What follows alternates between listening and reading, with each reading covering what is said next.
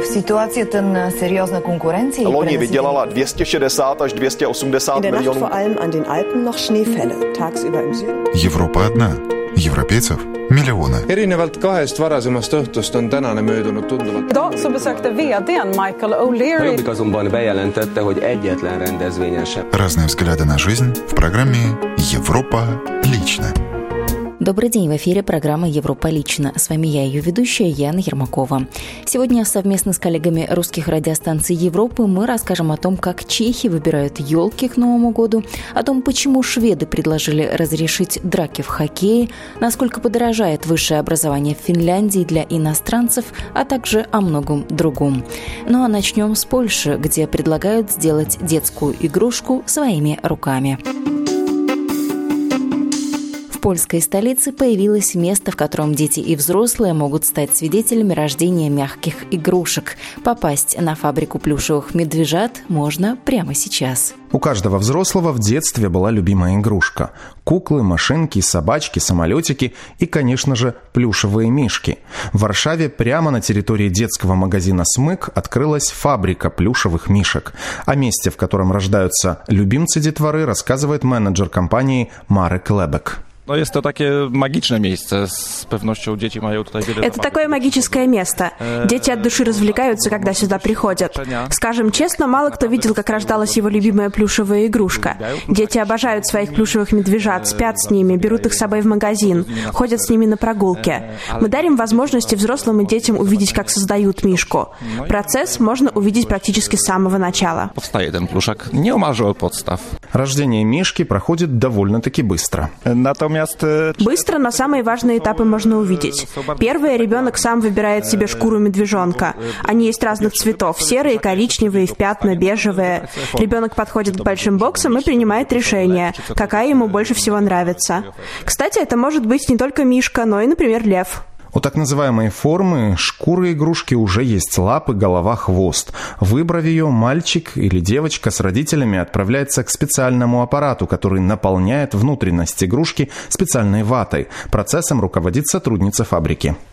Wyczorkiewicz. Zajmuję się pełnieniem misji. Меня зовут Катажина Вечеркевич. Я занимаюсь на фабрике тем, что наполняю мишек ватой. Клиенты приходят ко мне со шкурой медведя, а я нажимаю на волшебную педаль и наполняю его. Только что благодаря Катажине шкура превратилась в настоящего медвежонка. Może być albo miękki, albo twardy, w zależności od Он может быть мягким или твердым, плотно набитым этим белым пухом. Сразу после этого клиент идет выбирать голос для своего медвежонка. Сделать правильный выбор нам помогает Марек Лебек. może to być głos e, misia, niedźwiadka. Это может быть голос медвежонка или взрослого медведя.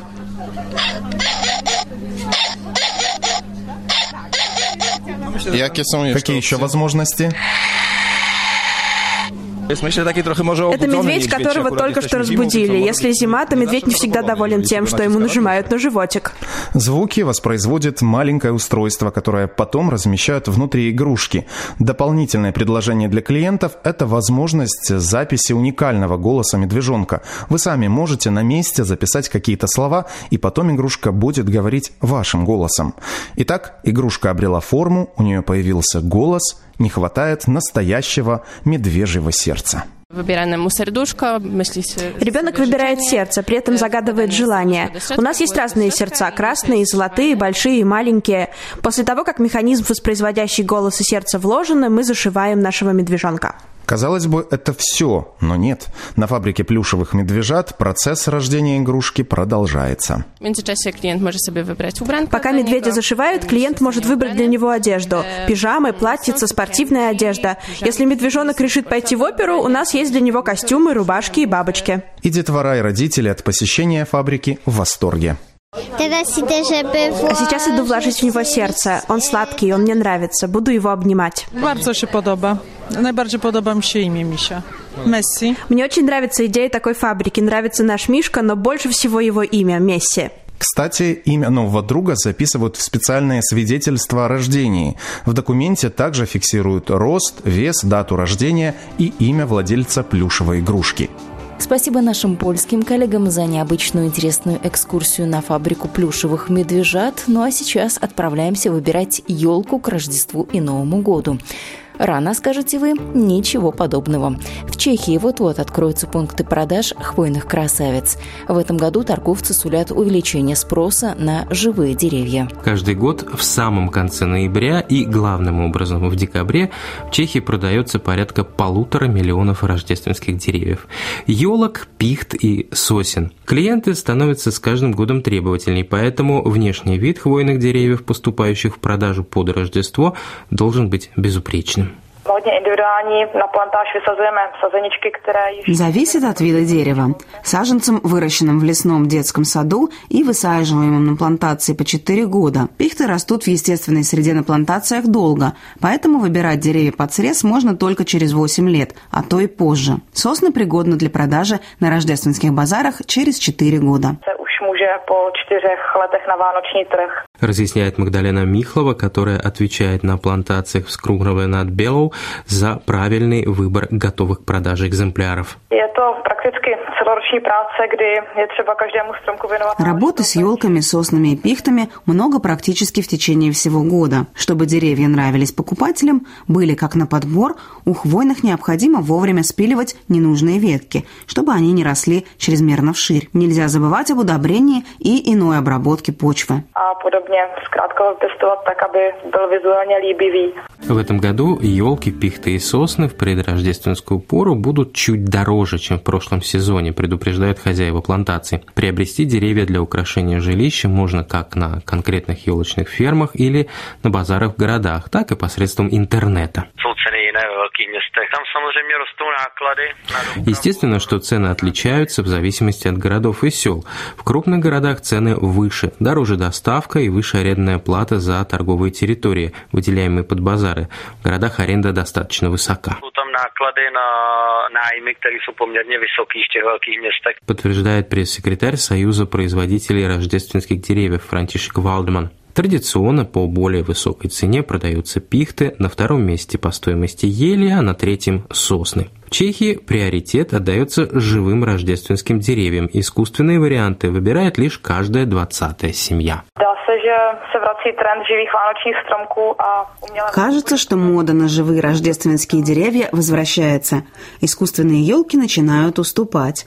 Нам известны случаи, когда искусственное дерево остается лежать в шкафу, а семья приобретает на празднике живое. Красота и аромат живого дерева привлекают. Это один из главных символов зимнего праздника. Vánoční stromek patří mezi základní symboly Vánoc. Já bych si osobně bez něj ani vánoční svátky neuměla představit. Естественно, найдутся и те, кто не хочет елку, пихту или сосну легально приобретать, и перед праздником такие люди отправляются в лес с топором или пилой. Части подобных энтузиастов, конечно, осуществить задуманное без последствий удается, но чаще браконьеров в конце ждет довольно неприятное приключение.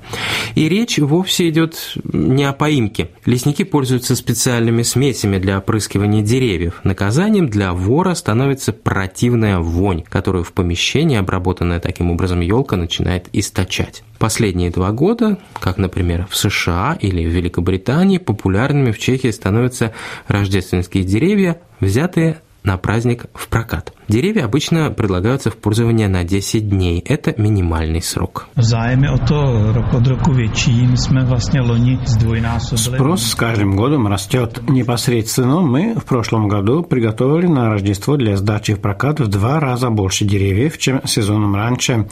Но все равно всех клиентов удовлетворить не смогли. Подготовлено было 200 деревьев, а заказчиков нам позвонило около 350. Zájem by byl tak minimálně o 350. Комментирует Мартин Либал, руководитель одного из пражских пунктов проката рождественских деревьев, который в прошлом сезоне в течение 20 минут через сеть интернет сдал в аренду на Рождество все приготовленные для данной цели деревья. My ten stromek potom zase si od těch lidí vyzvedneme a v dalším období. Все деревья возвращаются в естественную среду. С этой целью мы сотрудничаем со школами и иными детскими учреждениями. Институции, школы. Вы слушаете программу «Европа лично». Продолжаем кратким обзором наиболее интересных событий, произошедших на текущей неделе в балканских странах. Хроника событий с балканским адресом.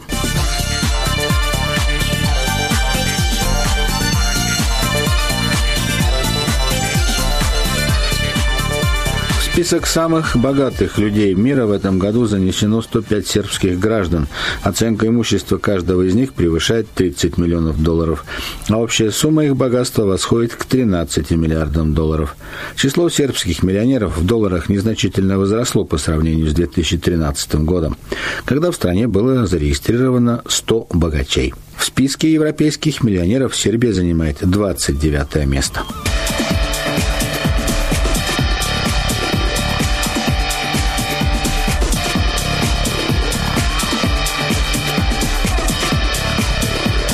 Греция, кажется, выходит из жестокой шестилетней рецессии, но на восстановление трудового рынка страны до, до кризисного уровня потребуется не менее 20 лет, сообщили из Международной организации труда Организации Объединенных Наций. Уровень безработицы в Греции на данный момент 26%, а большая часть безработных греков не имеет работы уже более года.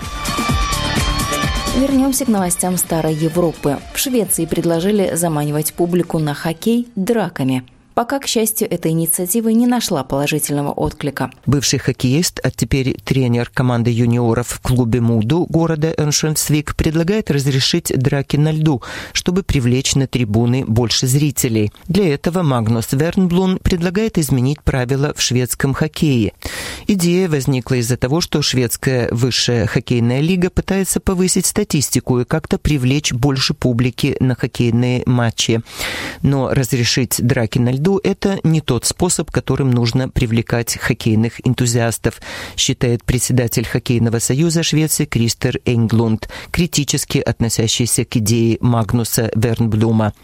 Каждый раз, когда такие дискуссии разгораются вновь или когда мы видим драки на льду, я получаю мейлы от родителей, которые пишут «Я не разрешу моему сыну или дочери играть в хоккей. Дракам не место на хоккейных аренах. Мы и так с большим трудом набираем детей детей и подростков в хоккейные общества из-за того, что на льду применяется насилие. Наши высшие лиги активно борются за чистоту игры, так что эта идея противоречит нашим устремлениям, сказал он. Что ж, если драки ради рейтинга в Швеции признали однозначной крайностью, то в Финляндии другая крайность получила зеленый свет. Несмотря на протесты части общества, парламент узаконил однополые браки. Парламентарии проголосовали за гендерно-нейтральный брак. Большинство поддержало гражданскую инициативу, выступавшую за право гомосексуальных пар заключать брак. Все представители Союза левых сил и зеленых проголосовали за принятие инициативы.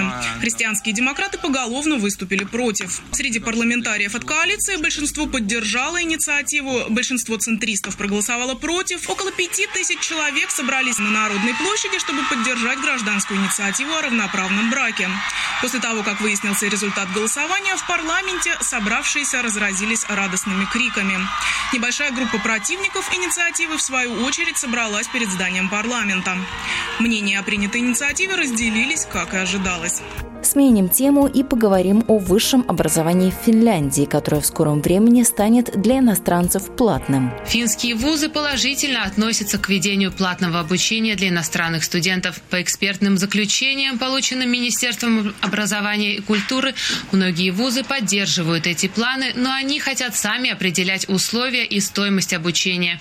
В проекте правительства плата за обучение должна составлять не менее 4000 евро в год. Не все гладко в Финляндии и на рынке труда, особенно в среде соотечественников. Как выяснилось, соотечественник не всегда лучший работодатель. Часто между своими возникают споры из-за недоплаченных денег. Трения усиливаются, когда выясняется, что ни работодатель, ни работник толком не знают законодательства. Иммигранты нередко устраиваются на работу к соотечественникам. Общий язык и культура, однако, не спасают от разногласий. Татьяну Копотеву сначала взяли на постоянную работу, а потом уволили по сокращению, поменяв на бесплатного стажера. Русский бизнесмен устраивает свой бизнес за счет государства, ну, за счет Финляндии.